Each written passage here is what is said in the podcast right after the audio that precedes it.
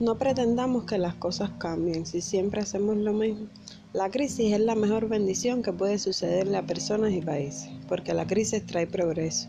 La creatividad nace de la angustia, como el día nace de la noche oscura. Es en la crisis que nace la inventiva, los descubrimientos y las grandes estrategias. Quien supera la crisis se supera a sí mismo sin quedar superado. ¿Te acuerdas de Einstein, verdad? Él fue quien escribió esta frase motivacional. Mi nombre es Katy, soy emprendedora y trabajo en marketing digital. Mi empresa se llama Cadeneta Labs. Y si eres emprendedor y te gustaría tener algunos consejos para no quedar superado ante una crisis, este podcast es para ti.